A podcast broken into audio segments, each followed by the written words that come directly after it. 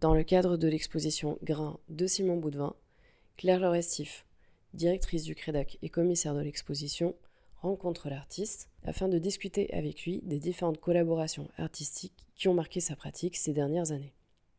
Alors Simon, euh, après ce, travail euh, de, cette, fin, de l'exposition, les interventions de Fabienne Loret, que tu as invitée il y a à peu près un mois. Donc euh, Fabienne Loret, pour vous la situer, est une ancienne ouvrière établie chez Renault, Flin, syndicaliste, féministe et autrice que tu as souhaité accueillir dans ton exposition lors d'une rencontre de ce type de format.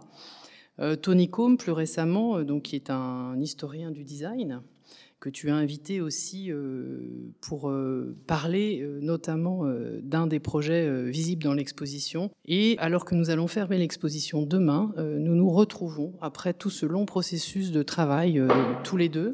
Simon Boudvin, ta pratique est large. Photographique, de sculpture documentaire, de graphisme, de design, même si c'est un design souvent euh, vernaculaire, mais un design tout, de même, euh, un travail d'édition, d'écriture. Donc euh, tous ces outils au service de tes enquêtes, puisque tu es un artiste de terrain qui ne travaille jamais hors sol. L'art, ce n'est plus le tableau dans le salon, mais l'électroménager dans la cuisine, disait Bruno Munari en 1966. J'aimerais alors ensemble revenir sur notre compagnonnage long, puisque la première fois que nous avons travaillé ensemble, certains s'en souviennent peut-être, il s'agissait de cette expo L'homme de Vitruve. L'homme de Vitruve, c'était la première exposition que nous organisions dans ce Crédac qui emménageait à la manufacture des œillets, qui, comme euh, ça ne vous a pas échappé, était une usine euh, dans ce bâtiment qui date de 1913 et qui était une usine. Et pour ouvrir notre je dirais, notre nouvelle activité de centre d'art dans cette usine, j'avais organisé cette expo collective qui, euh, pour le dire très vite, disait que finalement les usines fermaient et que les centres d'art euh, s'installaient dans ces friches industrielles et euh, devait-on euh, s'en réjouir. Et donc j'avais invité une vingtaine d'artistes à, à, montrer leur travail au sein de cette exposition, dont Simon Boudvin. Donc c'était notre première collaboration et Simon montrait à la fois deux photographies et une petite maquette euh, d'une maison euh, populaire euh, du nord de la France qui avait été déconstruite, pour ne pas dire détruite, déconstruite et installée dans, une, dans un bâtiment industriel, une sorte de stockage. Et donc, pierre après pierre, Simon avait fait une sorte d'inventaire. Donc, je vous montre rapidement comme ça ces deux images. Donc il s'agissait de deux tirages photographiques assez, euh, assez modestes, d'un format assez modeste, et sur une table, la maquette, donc euh, à échelle euh, de maquette, de cette façade déconstruite, inventoriée, et finalement à rebours, réorganisée comme, comme la maquette d'un projet qui, pour autant, était totalement déconstruit et laissé à l'abandon, en tout cas en suspens. Pas détruit, pas jeté, mais pas non plus reconstruit. Ça, c'était la première, euh, je dirais, la première étape de notre travail commun. Puis ensuite, euh, j'avais invité euh, Simon Boudvin dans l'exposition que Lara Almarsegui organisait au Crédac en 2013. Tu étais venu nous parler de la façade 03 du musée de Moucron que tu étais en train d'organiser. Pour chaque espace construit naît un espace en creux, tu nous disais euh, cela dans cette conférence, et ton intérêt pour les carrières, les mines, puisque en effet euh, chaque espace construit révèle un espace en creux. Puis nous nous sommes retrouvés pour le prix Ricard, dont j'étais commissaire en 2019, et enfin cette résidence que nous avons euh, ouverte au Crédac, une résidence qui a lieu euh, au sein même de cette manufacture des œillets, sur un territoire particulier, donc le territoire socio-culturel et historique d'Ivry-sur-Seine. Un territoire euh, spécifique, parce que tu ne choisis euh, jamais entre l'esthétique et le politique, et que dans ton travail, tu embrasses les deux. J'avais à cœur, en tout cas, de vous redire tout ce parcours de ces dix années, donc de Jalon, et euh, le film que vous avez pu voir ou que vous verrez après la conférence, pour ceux qui n'ont pas encore vu l'expo, qui s'appelle Les Grilles de Hanoï, qui est euh, diffusé aussi au Crédit Kino, est un film, euh, en fait c'est la partie la plus ancienne de l'exposition, puisque le film date de 2016, et c'est un film dont nous avions aussi beaucoup parlé, Simon et moi, quand il était parti en, en résidence Villa Médicis hors les murs de l'Institut français. Donc c'est vous dire, alors parfois on travaille avec des artistes une fois, on construit un projet et puis parfois on construit euh, un compagnonnage. C'est un peu euh, comme ça que je qualifie notre, notre relation. Et nous prendrons aussi euh, deux éditions parce que Simon, comme je vous le disais, vraiment aussi s'exprime beaucoup par le livre et par l'édition pour ne peut-être pas trop rentrer dans chacune d'elles, nous avons choisi de parler de deux des éditions, notamment la dernière, évidemment, que vous avez aussi peut-être découvert, donc euh, Bochu et Selat, qui est présente et très fortement présente dans l'exposition, puisque placée au sein même de l'exposition. Et puis celle-ci, beaucoup plus modeste, La troisième calamité, qui parle des grilles de Hanoï. Alors Simon, après euh, cette longue introduction, euh, bien sûr, tu as pu t'exprimer tout au long de cette exposition, mais je crois que ce serait euh, intéressant pour chacun d'entre nous de peut-être que tu réintroduises ta méthode de travail, cette méthode qui consiste à, à l'enquête, qui consiste à un travail de terrain, et peut-être ce premier paradoxe où finalement tu inaugures la résidence et donc l'atelier du Crédac, or tu es quelqu'un qui ne travaille pas à l'atelier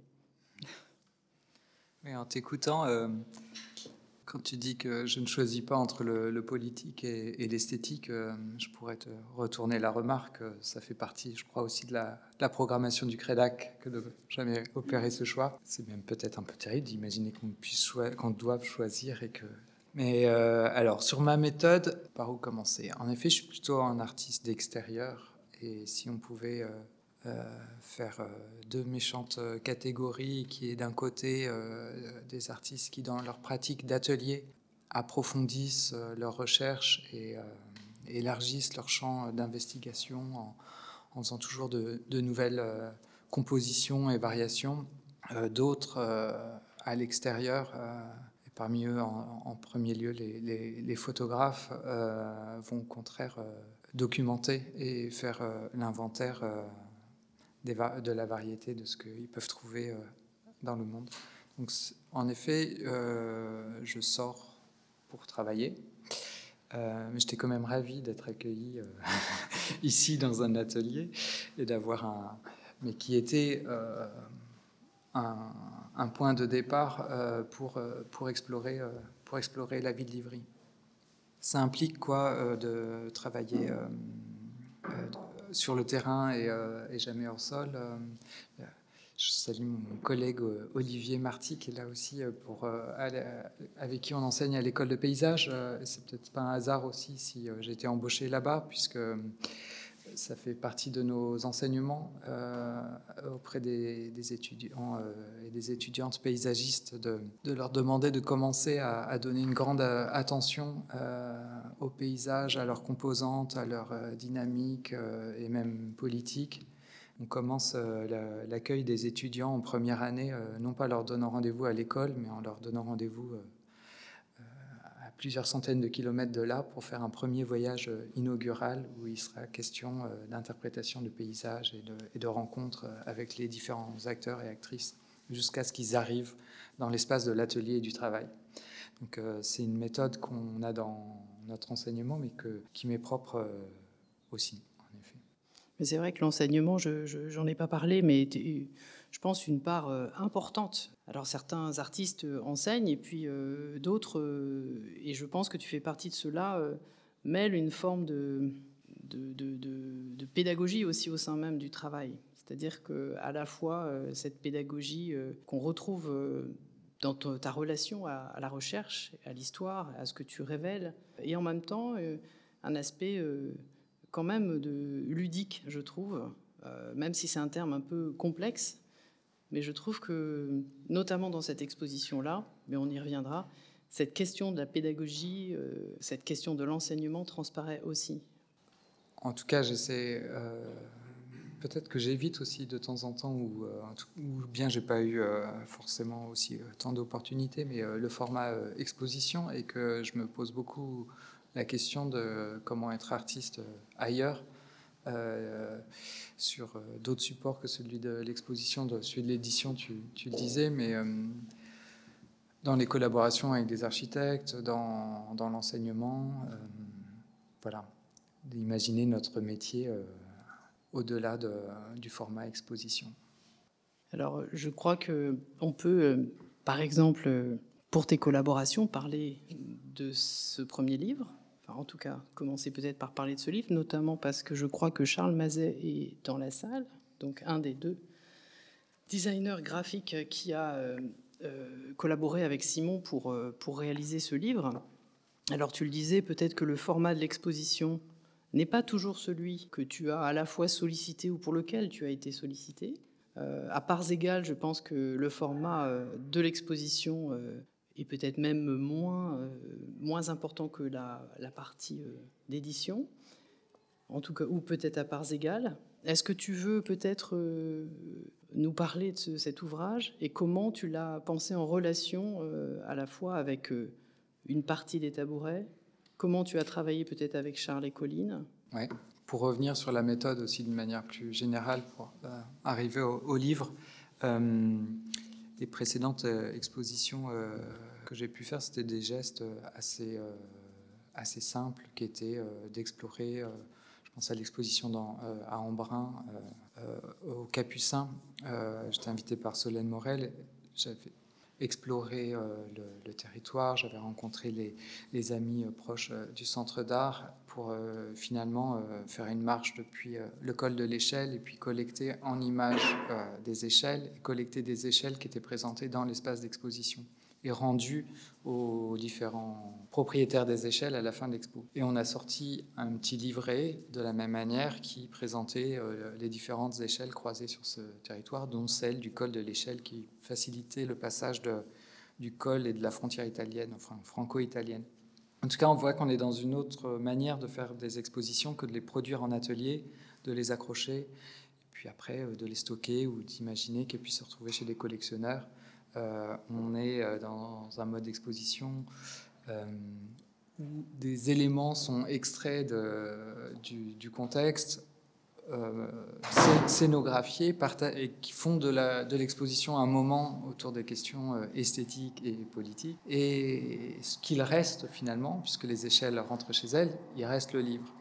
C'est aussi une manière de, pour que ça arrive euh, chez les amis et pas forcément chez les collectionneurs. Donc ça engage une autre économie complètement. Là, c'est à, peu près la même méthode. pour revenir sur la méthode, sur un objet, euh, on en a aussi beaucoup parlé avec euh, Conrad euh, qui est là, c'est le tabouret. C'est un meuble d'atelier, autant dans les ateliers des, artistes que dans des ateliers de menuiserie ou de mécanique ou qu'importe. Et aussi dans les ateliers, dans, les fermes, dans les étables. Et c'était le, point de départ d'une enquête photographique en Suisse. Comment, comment commencer? Je pourrais commencer par l'objet ou par le territoire? Je vais commencer par l'objet.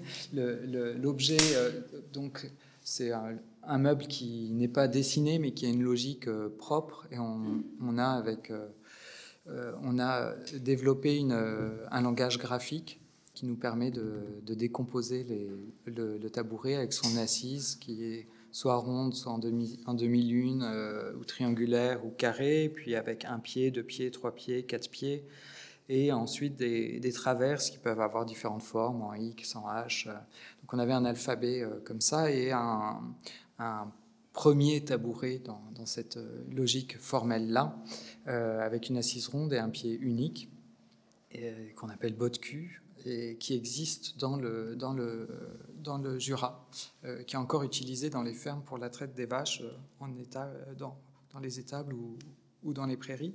Et donc, je suis allé voir ce, tabouret et découvert l'histoire politique du Jura et la naissance de la, de, la première fédération jurassienne anti-autoritaire, la première organisation anarchiste connue, où en fait, les, les, paysans devenus petit à petit horlogers se sont organisés sous forme de, de fédération et Bakounine et Kropotkin sont venus théoriser sur, leur mouvement et ont, créé la, première mais peut-être que tu voulais justement. Voilà, en fait, euh, je, voulais vous lire euh, le tout début du livre, parce que, en tout cas, euh, c'est très clair. Enfin, l'écriture de, Simon Boudvin, si vous avez eu l'occasion de lire ses livres, en fait, est une, écriture très fluide, très claire, et commence par le mobilier forme un langage.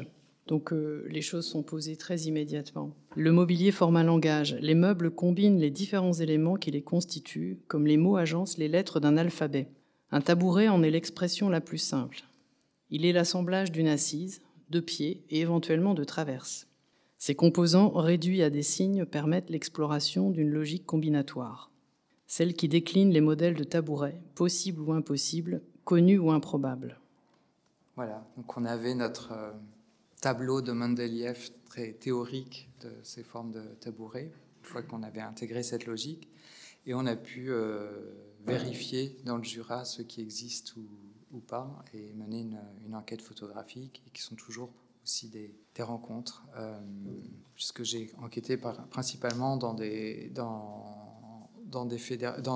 associations, des communautés euh, art, ou, ou, en tout cas des gens cherchent d'autres modes, de vie. Et en parallèle, on a produit euh, des tabourets. Je fais rarement des choses par, euh, moi-même. Euh, en fait, j'emprunte plutôt, j'extrais des matériaux que je présente tels quels. Là, j'ai rejoint la famille des tabourettistes et pour réaliser une exploration de, ce tableau et, produire une trentaine de tabourets tous différents qui se retrouve euh, au Crédac et on peut consulter euh, le, livre euh, en s'installant sur ces tabourets. Et ces tabourets ensuite iront équiper un collectif d'artistes qui s'est justement établi en communauté, les ateliers Bermuda, au pied du Jura. Alors moi j'ai gardé un dessin, je ne sais pas si tu te souviens de ce dessin Simon, je vous le partage. C'est un dessin, euh, voilà, c'était un des premiers dessins de, Simon Boudvin sur euh, le projet de l'exposition. Donc un projet d'exposition, ça peut alors. Je dessine mal, hein. j'ai fait les beaux-arts pourtant. Un projet d'exposition, ça peut aussi euh, commencer comme ça. En fait, j'ai eu la chance d'aller voir Simon Boudvin cet été à la Villa Médicis. Et gentiment, il, me laissait un peu une place de son atelier. J'ai trouvé ce dessin pas très loin de la maquette du Crédac et pas très loin de ma table de nuit. Donc euh, voilà.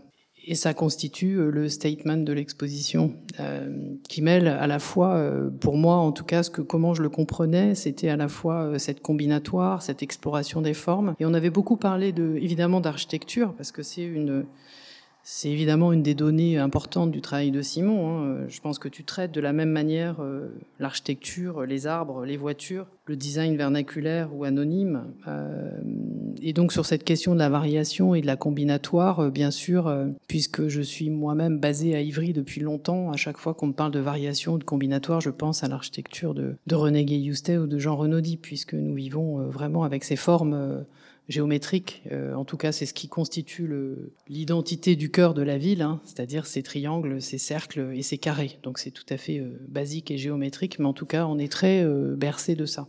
Alors pour parler peut-être des formes de ces tabourets, j'ai amené trois petits livres de, Bruno Munari, évidemment, hein, le triangle, le cercle et le carré. Bruno Munari, dont on a finalement bizarrement peu parlé avec Simon pendant toute la à tout le processus de création de l'exposition. On a peu parlé.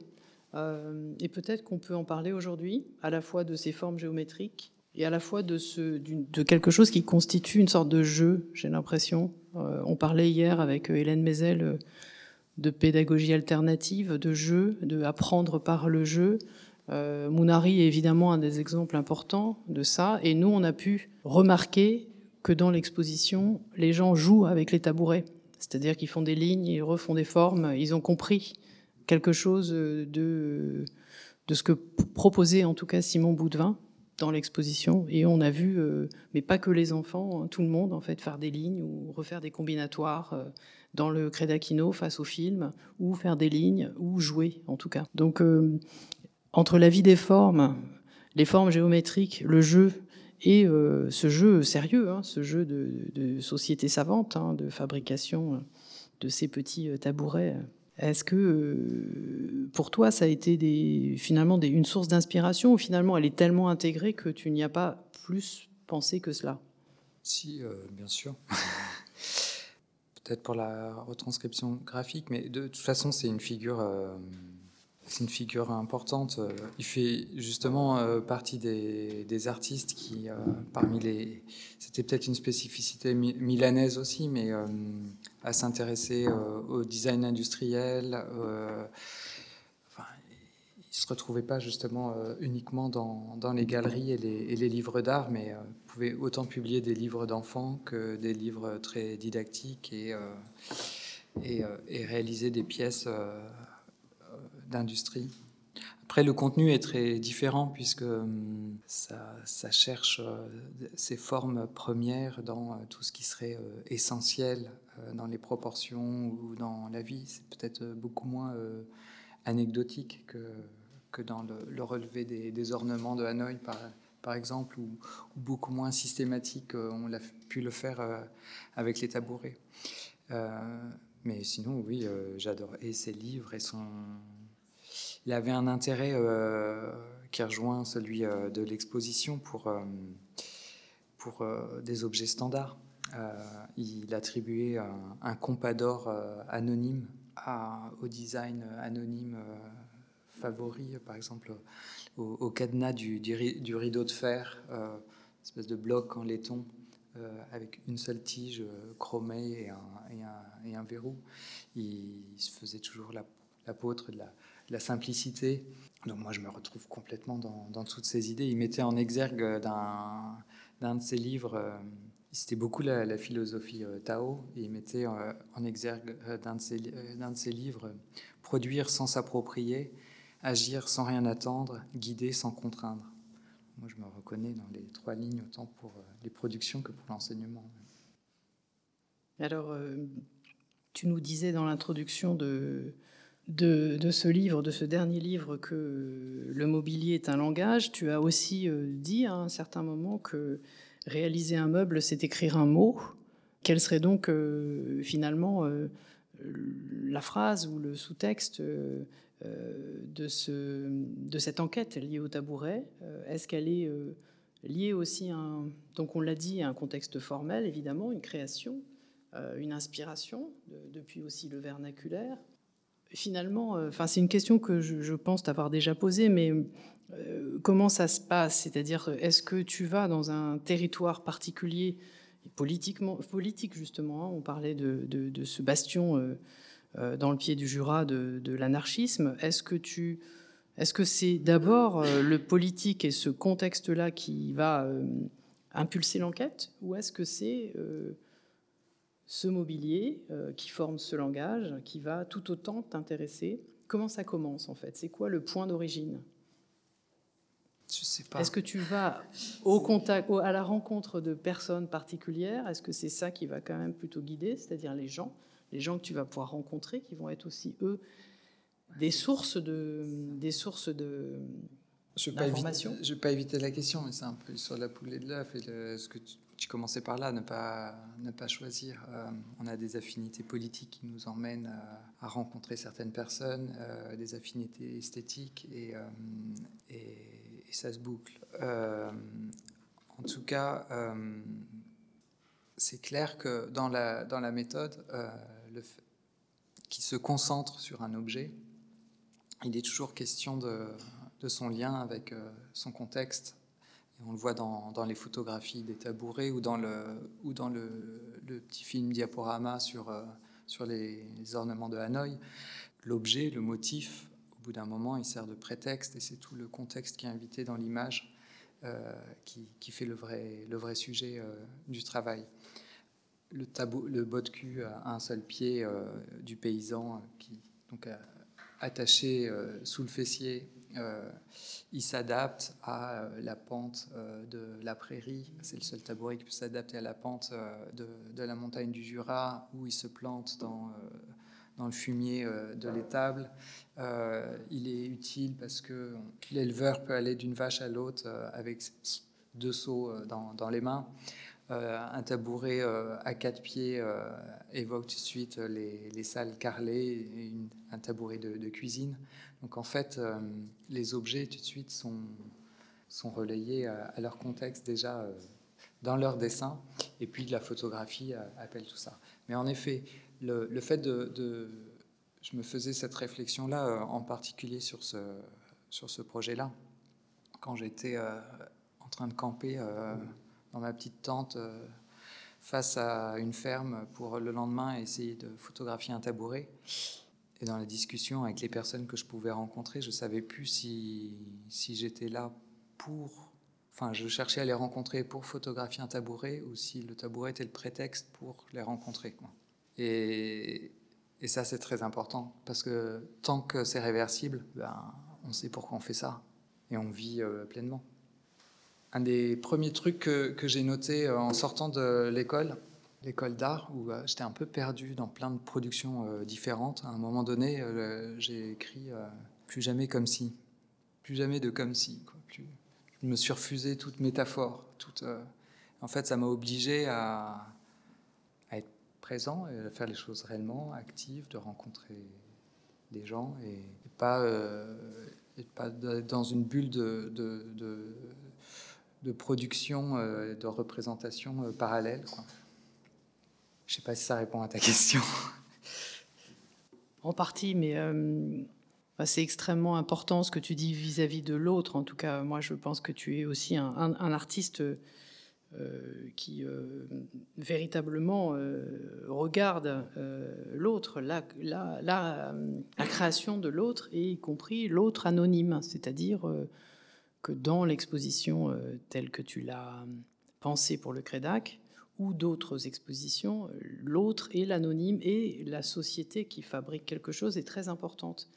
la force de l'objet aussi. Je pense que tu as un, goût, euh, un intérêt pour les objets. Et par exemple, on peut euh, peut-être, euh, profitant de ce que tu décrivais tout à l'heure du Tao, peut-être aller vers ces grilles de Hanoï qui sont aussi présentes dans l'expo et qui ont donné lieu à cette petite publication que tu as écrite.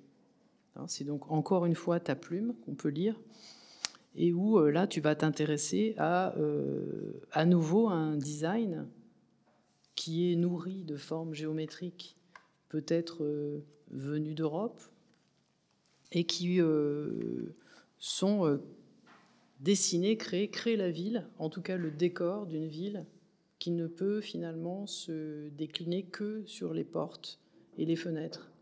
Et que finalement les maisons sont d'un design ou d'une architecture extrêmement sommaire et que finalement le point du décoratif va se nicher à cet endroit-là et tu vas t'intéresser, euh, moi c'est comme ça que j'ai euh, lu et que j'ai euh, appréhendé ton petit livre, tu vas t'intéresser à une correspondance avec quelqu'un qui crée ces, grilles. Est-ce que tu veux nous en parler ou lire peut-être un extrait? Oui, c'est pas c'est pas lui avec qui on a poursuivi une correspondance, mais c'est une description d'un atelier de métal dans, dans, ce quartier que je filmais en 2016, qui s'appelle Bagdad, à l'est donc à l'est du mur euh, qui, qui, protège la vieille ville d'Hanoï du fleuve euh, et des crues. Donc potentiellement un quartier inondable et, euh, informel au, départ, même s'il est devenu très dense. Dans la rue de Bagdang, les petits ateliers s'enchaînent. Mécanique, menuiserie, métallerie. Le rideau de fer relevé, les boutiques ne peuvent rien cacher de leur activité. Encombrées du chantier en cours, chacune d'elles ne mesurant pas plus de 10 mètres carrés, elles débordent sur la chaussée. Au 64, un trou crasseux, chape et mur imprégnés d'une poudre noire, une forte odeur de fer, de celle qui colle sous le palais. Un, homme en chemise, pantalon, tongs, ramassé sur lui-même, les, jambes pliées, regarde attentivement ces bouts de ferraille. Les anneaux et les barres sont répartis au sol, déplacés dans un jeu engageant les yeux et l'esprit. La composition prend forme sans croquis préalable. Les mouvements suivent Un rythme qui, avec ses pauses et ses précipitations, exprime hésitation et solution exaltée. Après un regard sur l'ensemble et une dernière vérification sur les côtes, avant l'assemblage définitif, il faut encore tronçonner quelques longueurs. Accroupi, les deux pieds alignés, il bloque la barre sous la mousse de ses sandales, fuir les laies disqueuses qui envoient son jet habituel d'étincelles. Il ajuste, répète l'opération. Il tourne deux, trois fois en rond dans la boutique. Il en, en inspecte le sol et les murs, trouve finalement l'équerre. L'assemblage réglé, les pièces à nouveau maintenues sous la semelle, il ferme les yeux, son visage s'illumine sous l'éclat de l'arc. Il interrompt la soudure, inspecte ses avant-bras, parcourt une seconde fois la boutique, il trouve une feuille de papier vierge, il la perce de deux coups de tournevis et maintient le nouveau masque derrière ses lunettes. Les éclairs reprennent, ce qui n'était encore il y a quelques minutes qu'un amas de tiges est devenu une grille. Elle est dressée contre le mur et son dessin s'expose déjà au regard des passants. À Hanoï, le dessin des grilles n'est jamais le même, mais il répond à une même logique géométrique, un jeu de rencontre du cercle avec les parallèles, tangences, intersections, soustractions. Les règles sont simples et les variations libres, les serruriers libres du dessin des architectes, des volontés des propriétaires qui n'ont pas d'avis sur des détails aussi futiles, déclinent les possibilités en respectant un même langage constructif. De leur façon naît un style. Ils font de la rue une galerie d'art graphique où chaque fenêtre expose une grille différente mais semblable à la voisine. ensuite, on a commencé une correspondance euh, en, où je dessinais certaines grilles euh, relevées dans la ville et puis un serrurier me complétait euh, avec de nouveaux modèles. C'est devenu un, jeu, une correspondance graphique. C'est ce qu'on voit en effet dans, l'exposition, puisque hum, quatre séries euh, sont voilà, en, connivence dans chacune des salles du Crédac. Et euh, les grilles de Hanoï, donc, euh, dont parle Simon, sont à la fois traduites par des posters accrochés au mur dans, les salles d'expo et puis ce film. Et finalement, à t'entendre lire cette euh, fabrication, ce design, ces formes, euh, elles, sont tout à fait en connivence avec euh, les petits tabourets dont on, a parlé, mais aussi puisque tu décris beaucoup, enfin tu t'attaches à, l'humain hein, qui, construit, qui s'est inspiré, qui construit, qui devient une sorte de, je dirais même de virtuose de ces grilles, de toute cette partition qu'on va retrouver partout dans Hanoï je pense au lien euh, qu'on peut faire entre euh, cette main qui crée et puis ces mains qui euh, ont créé aussi cette Twingo qu'on retrouve et qui est voilà aussi déployée dans, les salles de, l'exposition. Et bien sûr, cette Twingo, on va l'aborder par son design, mais aussi à travers la production massive. Hein, 2,4 millions de Twingo produites euh, à Flins. Euh, et donc, euh, à travers ce design, on va voir aussi le corps, les corps instrumentalisés par sa production. donc, c'est à la fois, pour moi, en tout cas, c'est comme ça que, j'aborde ton travail et comme ça que je le comprends. C'est-à-dire qu'à chaque fois, euh, il est question d'une forme, il est toujours question de la main qui a créé cette forme et de ce corps et de cette euh, production soit euh, artisanale concernant les grilles, soit cette production de masse. Et je pense que d'une certaine manière, c'est pour ça que tu avais eu à cœur d'inviter Fabienne Loret pour parler aussi de cette fabrication de masse qui est en train de muter, on y reviendra politiquement, et si tu permets, parce que le temps va passer vite et ton travail est dense et passionnant, euh, puisqu'on parle de Renault et qu'on parle euh, à la fois de, cette production, de ce design, euh, de cette petite voiture, qui, la Twingo qui fait sourire, j'aimerais aussi lire, si tu permets, un extrait d'écrire de Marguerite Duras où elle parle de la fin de la fermeture des usines Renault à Billancourt. Elle dit ceci euh, Je voudrais demander aux gens qui liront ces lignes de m'aider à un projet que j'ai depuis trois ans, depuis l'annonce de la fermeture des usines Renault à Billancourt. Il s'agirait de consigner les noms et prénoms de toutes les femmes et de tous les hommes qui ont passé leur existence entière dans cette usine nationale de renommée mondiale. Cela depuis le début du siècle, depuis la fondation des usines Renault à Boulogne-Billancourt. Ce serait une liste exhaustive, sans commentaire aucun on devrait atteindre le chiffre d'une grande capitale. Aucun texte ne pourrait contrebalancer ce fait du chiffre, Du travail chez Renault, la peine totale, la vie. Pourquoi faire ça, ce que je veux là? Pour voir ce que ça ferait en tout un mur de prolétariat. Ici, l'histoire, ce serait le nombre. La vérité, c'est le nombre. Le prolétariat dans l'innocence la plus évidente, celle du nombre. La vérité, ce serait le chiffre encore incomparé, incomparable du nombre, le chiffre pur, sans commentaire, le mot. C'est la 4L qui tenait euh, euh, Boulogne et, Boulogne a fermé avec euh, l'arrêt de la 4L, je crois. Là, on est en 91, je crois. je ne peux pas m'empêcher, en voyant cette Twingo, donc peut-être pour certains vous l'aurez compris, qui a fait un très court voyage depuis le, garage municipal d'Ivry-sur-Seine, qui est situé à 100 mètres d'ici, qui a fait un court voyage, on pourrait l'imaginer comme ça, entre le garage municipal et puis le lieu, euh, le lieu de l'exposition. Alors qu'est-ce que tu exposes, euh, Simon, en faisant venir cette petite Twingo qu'on a tous utilisé beaucoup, moi la première? Qu'est-ce que tu exposes en faisant venir cette petite Twingo euh, sur ces racks? Complètement, parce que vous l'aurez compris, l'ensemble de la Twingo est présent. Qu'est-ce que, tu, qu'est-ce que tu nous dis à la fois du design, du politique, de ce corps derrière, derrière la fabrication? Elle est arrivée par plusieurs chemins déjà. Dans cet atelier, euh, c'était la première photo que j'accrochais au mur. C'était euh, euh, un phare de Twingo que j'avais photographié dans la rue un peu plus loin. les voitures, j'étais pas particulièrement intéressé par les voitures, étant plutôt écologiste, j'avais plutôt des réflexes anti-bagnole primaires. Mais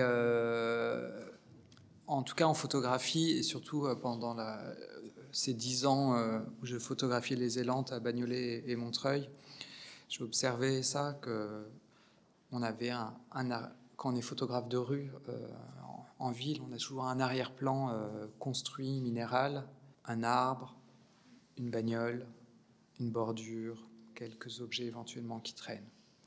Et c'est toujours la même chose et c'est jamais la même chose. C'est ce qu'on a essayé de retranscrire dans cet accrochage aussi. Ça peut être une façade haussmannienne, un platane, une scénique, un, mur euh, d'une façade d'immeuble d'années 70, un élante, une Twingo. On est plus à Ivry. Et ça dit beaucoup de, la chose, de, la ville.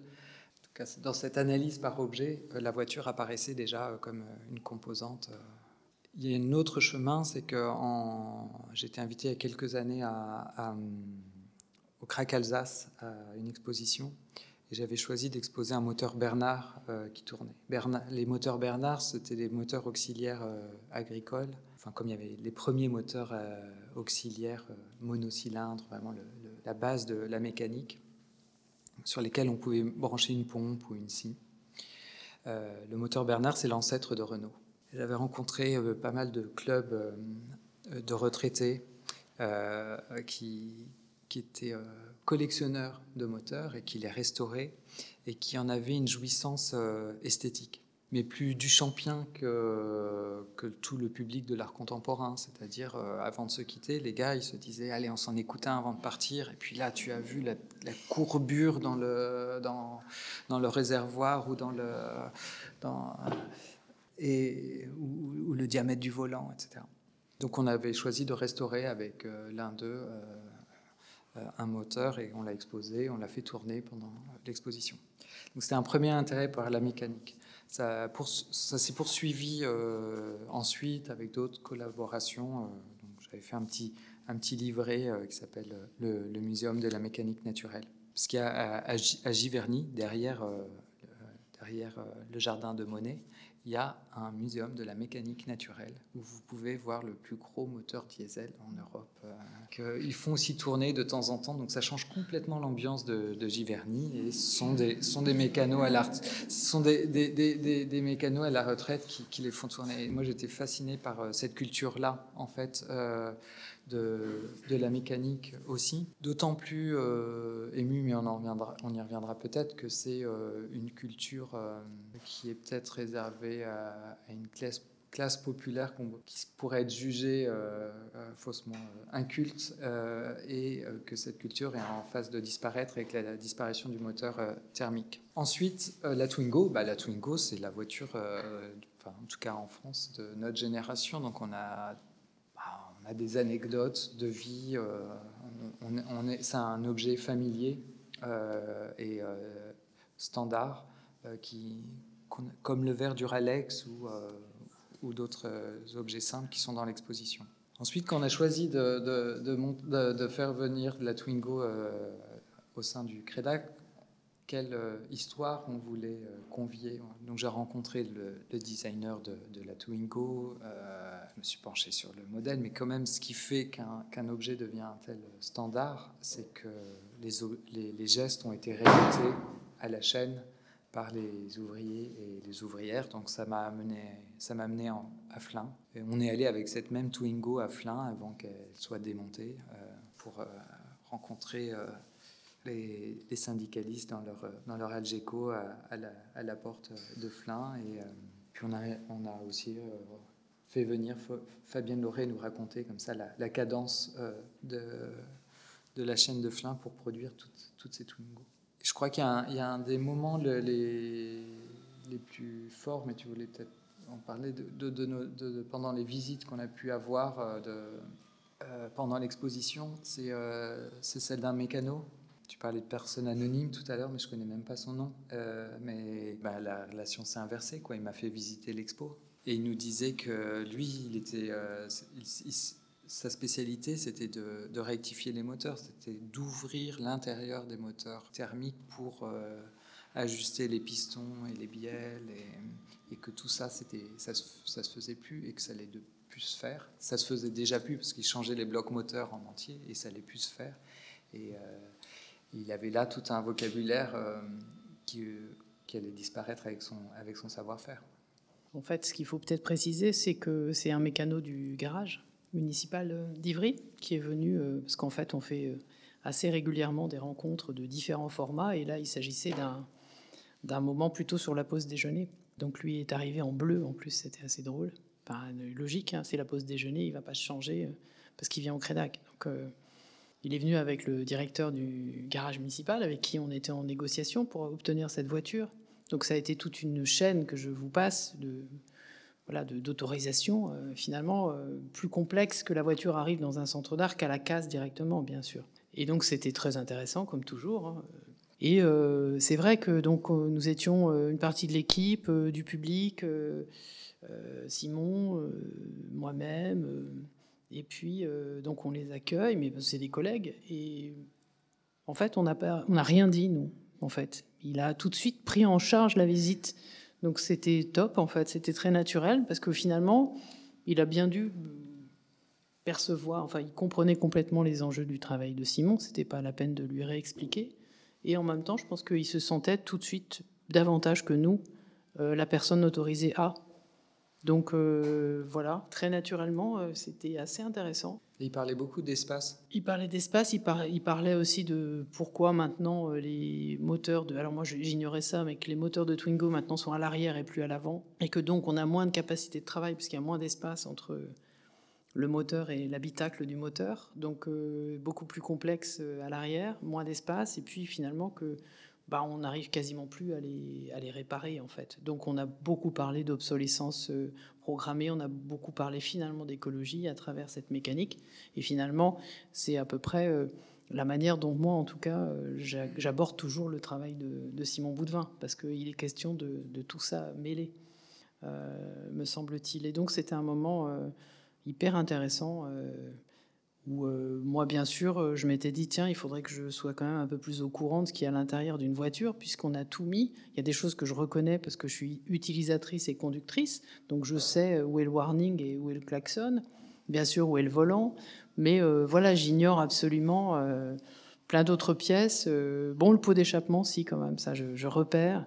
Puis il y a des choses, voilà, que je je, ne sais pas. Et donc, euh, il était absolument capable de nous décrire euh, l'ensemble de cette exposition, de tout ce qui est sur les étagères, et qui ressemble presque à une réserve de musée, hein, pour ceux qui ont vu l'exposition. Donc, euh, dans cette réserve de musée, il y aurait toute la composante de cette voiture, et peut-être quand même, enfin, moi, c'est comme ça que je lis l'expo et parce que Simon, tu l'as un peu dit aussi, euh, que c'était une sorte, euh, on peut peut-être le dire, d'un au revoir à l'automobile, en tout cas, ou à quelque chose qui est en voie de qui est dans un moment un peu étrange, c'est-à-dire qui est dans une, euh, en voie de disparition. Les usines de fabrication ferment au profit, par exemple, Flin, qui devient maintenant une usine non plus de production, mais de recyclage. Et donc, tu le disais à un moment, c'est aussi une sorte d'hommage à un au revoir à l'automobile. Et pendant le montage de l'exposition, donc en janvier, je lis dans le Nouvel Observateur un article de Bruno Latour, donc euh, évidemment euh, incontournable aujourd'hui, euh, s'exprimant beaucoup dans les médias. Il dit L'histoire moderne est terminée, mais nous ne l'avons pas avouée. Juste un extrait. Hein. J'avais proposé de transformer le nom du centre Pompidou, musée d'art moderne, en, ouvrez les guillemets, musée de la modernité finie. Fermez les guillemets. Je ne plaisantais pas. Nous manquons d'un rituel de clôture, notre histoire était utopique, maintenant elle est terrestre, alors disons-le.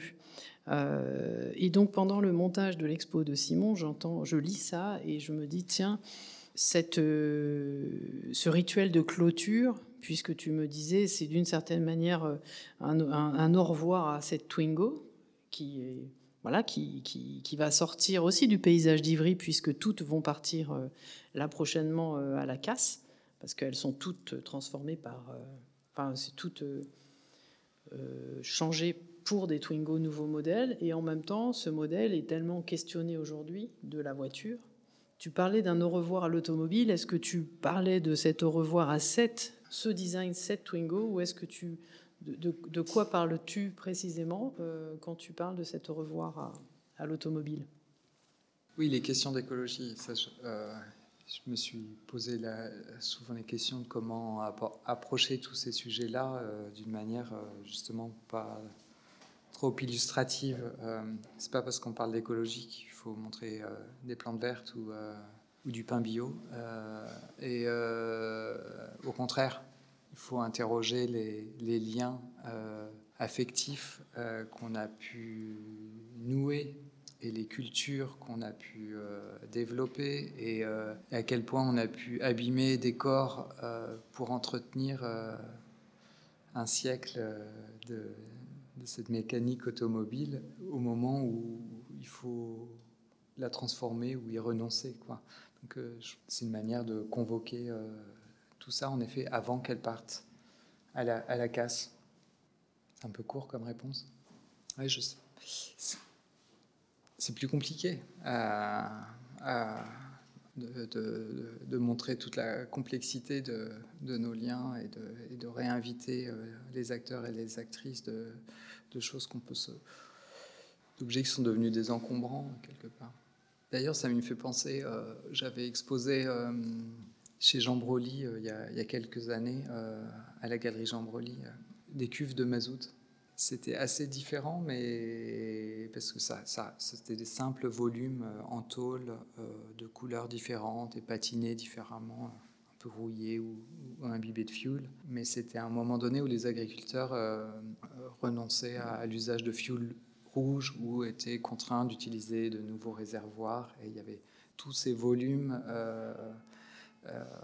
de fuel, de, tous ces réservoirs de, de fuel qui devaient sortir des, fermes et euh, qui, avait, qui avait été mise en scène. C'est sûr, euh, on, peut soit, euh, soit développer une esthétique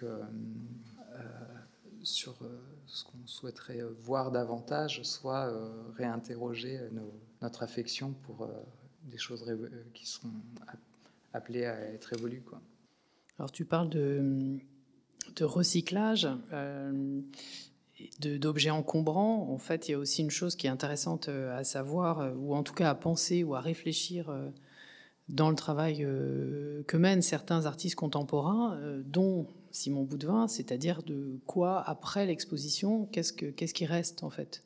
Quelle est la nature de l'œuvre de, Simon Boudvin Et qu'est-ce qui reste? Et, En gros, la Twingo part au recyclage, donc continue sa vie d'encombrant. Donc euh, euh, Simon euh, ne fait pas de, je dirais, de capital sur cet objet, puisque l'objet, voilà, tu t'en dessaisis complètement et continue sa route vers le recyclage. les tabourets, Simon, vous le précisez tout à l'heure, vont partir dans le Jura.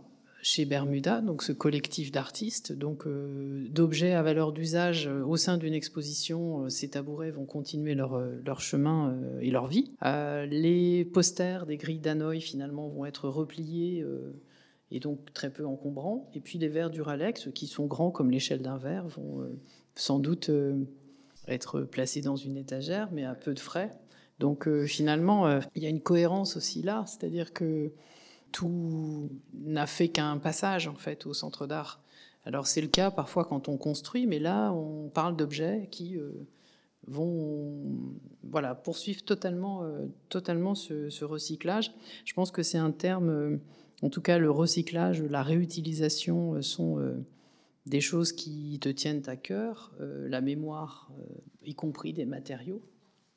Et je pense notamment, euh, si on veut ouvrir peut-être une autre voie que le format d'exposition, l'édition, euh, le passage entre tes mains à un certain moment d'un objet et qui va continuer sa route, tu as aussi euh, par ailleurs réalisé une commande publique assez marquante qui a fait aussi, qui a donné l'occasion d'une autre publication, le nouveau musée. Donc il s'agit d'une commande publique que j'ai évoquée tout à l'heure à Moucron en Belgique c'est tout à fait, euh, là pour le coup, euh, pérenne, puisqu'il s'agit de, plutôt de, recyclage qui rejoint une architecture. Donc je m'explique euh, un peu mieux, c'est-à-dire que cette commande publique a consisté à collecter des briques issues de la démolition de construction. Et donc tu as pu, en huit provenances différentes, tu as pu récupérer 30 000 briques qui ont servi à euh, la construction du nouveau musée de cette ville. Et donc, de, qui raconte l'histoire donc de la démolition de, huit bâtiments, de recyclage de ces briques pour construire le musée, donc ce lieu de mémoire. Et en même temps, là, pour le coup, totalement pérenne, un recyclage pérennisé et en même temps totalement invisible, parce que non content de ne pas décorer la façade du musée, ce qu'on peut parfois attendre d'un artiste, Là, tu as permis euh, le recyclage, mais aussi la conservation de ces briques, et qu'en plus, tu les as pas en blanc, donc elles ont totalement disparu. Donc c'est un geste euh, finalement euh, invisible, non ostentatoire, non décoratif, mais pour autant pérenne. Donc là, on est dans un autre axe peut-être de ton travail. Oui, et c'est totalement opportuniste. C'est un mot que j'aime bien, pas dans un sens être opportuniste pour pour son bénéfice propre. C'est la, différence qu'on pourrait faire entre euh, aller tout droit, quoi qu'il arrive, avec un gros moteur euh, diesel ou, faire de la voile en fonction des, vents. Tout comme reprendre une voiture de la ville d'Ivry et lui faire faire 100 mètres alors qu'elle va à la casse. À chaque fois, l'idée, c'est de, découvrir un, territoire, rencontrer les gens, voir les énergies, quelles sont les discussions, quels sont les enjeux quelles sont les discussions à la cantine municipale, comment ça euh, implique les, gens, et, euh, et, de me servir de ces énergies-là ou de les accompagner, qu'importe. Euh, c'est pas forcément dans le sens d'une réappropriation, ça de les accompagner ou de les, partager. Ça, c'est un enseignement indirect de, mon ancien prof, de Giuseppe Pennone, de, tailler euh, la matière euh, dans le sens de la fibre et, de ne pas lui imposer euh, une forme. mais hum, pourquoi je parlais de ça? C'était un peu opportuniste parce que voilà, il s'agissait du musée d'histoire de la ville. Je rencontre les architectes qui sont des architectes qui veulent surtout pas faire de gestes ostentatoires dans leur design. Et les publications de, la, de ce musée, c'est qui ont commencé euh, par euh, qui a été fondé par le greffier de la ville. C'était des descriptions des, bâtiments qui allaient être démolis. Donc en fait, j'ai rien inventé. Hein. J'ai proposé à ce qu'on construise le musée en briques de remploi et de, et de documenter ce qui allait être euh, ce qui, allait être démoli pendant le chantier de, la ville. J'ai proposé aux architectes qu'ils étendent leur mission non pas à la construction du nouveau musée, mais à, s'intéresser à ce qui va aussi euh, disparaître, puisque c'est là la mission du musée. Et la publication, reprend euh, le format assez euh, standard de, la description de, des, des, formes de construction dans la ville. Donc c'était assez opportuniste de ma part. C'est naturel en fait. On pourrait demain oublier que c'est un artiste qui l'a fait, ça n'empêcherait pas le, naturel de, la chose. Et finalement, les briques, elles ont le, même statut que les objets qui sont compris dans le musée, que ce soit les anciens outils du, du sabotier ou voilà, qui font les... Mais tout à l'heure, tu parlais, euh, j'y repense maintenant parce que je suis pas tout à fait satisfait de, ma réponse sur, euh, sur la Twingo, mais tu utilisais un mot qui m'a, tu utilisais le mot d'encombrant. Je pense que c'est un peu ma réserve de, de matériaux pour, pour travailler. C'est un peu tout ce que les gens vont garder dans leurs arrière-cours.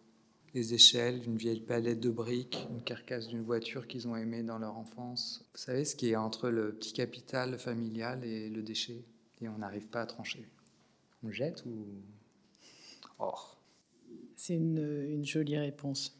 Peut-être pour finir, en tout cas pour ma part, euh, parce que tu parlais euh, des courants euh, porteurs, des énergies qui permettent peut-être, voilà, tu, tu, pour les journées avec vent, en tout cas, tu suis les courants et donc tu vas sur différents territoires. Donc moi, je t'avais invité à inaugurer cette résidence parce qu'il me semblait que le territoire d'Ivry avait des composantes qui pouvaient euh, voilà, euh, répondre à, bon, en tout cas, inviter ton travail. Donc à la fois euh, architecturalement, politiquement, la mémoire des luttes de classe, les objets de classe des choses qui ont déjà traversé le projet du CREDAC depuis un moment. Et euh, donc, vous l'aurez remarqué, pour ceux qui ont visité l'expo, il y a donc quatre séries qui ont tout à voir avec des standards, hein, donc le verre du les grilles, la Twingo et, ses tabourets.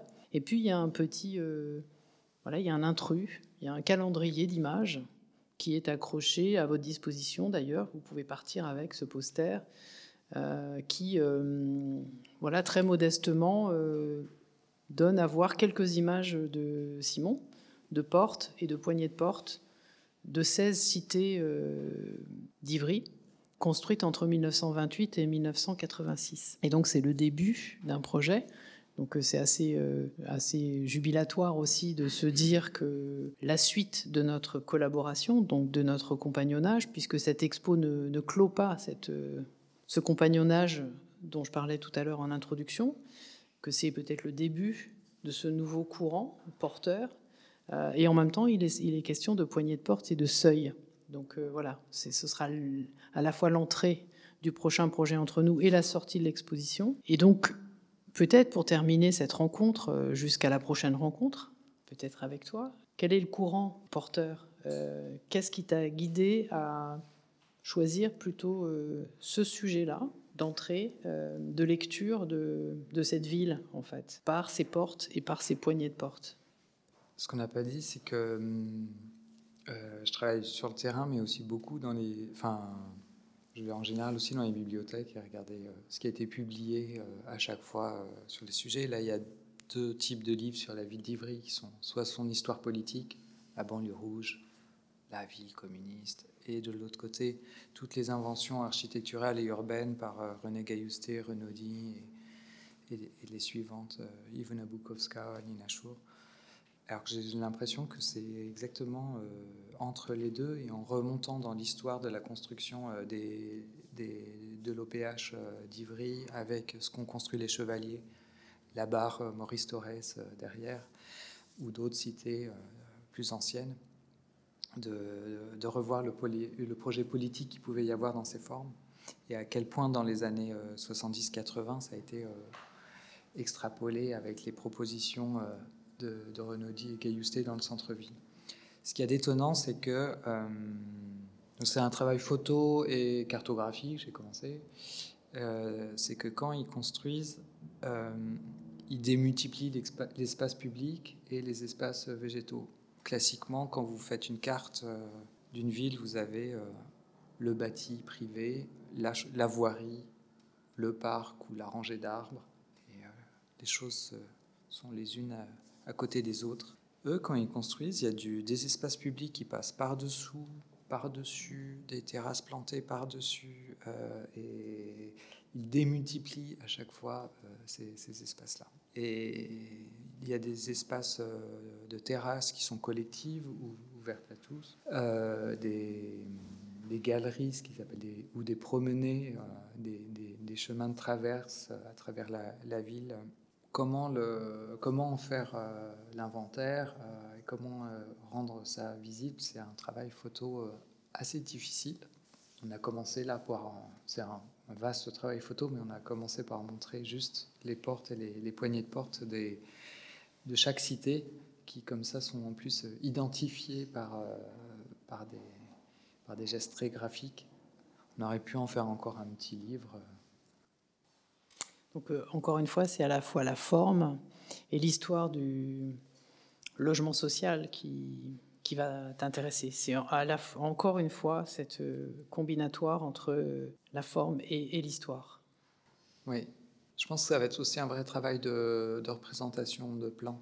Il y a eu beaucoup de, livres publiés sur l'architecture de Renaudie en particulier, où on voit les plans des appartements qui sont en effet exceptionnels et tous différents. Euh, mais hum, c'est cette complexité de, dans l'espace, des formes de l'espace public il y a des endroits, euh, si vous vous baladez sur la cité Jeanne Hachette, euh, sur le centre-ville, sur le centre Jeanne Hachette, vous êtes sur une terrasse et vous ne savez pas si vous êtes euh, sur une terrasse privée, si vous êtes sur une place publique. Vous n'êtes pas vraiment sur une dalle comme les dalles de Sergi Pontoise ou, des Olympiades.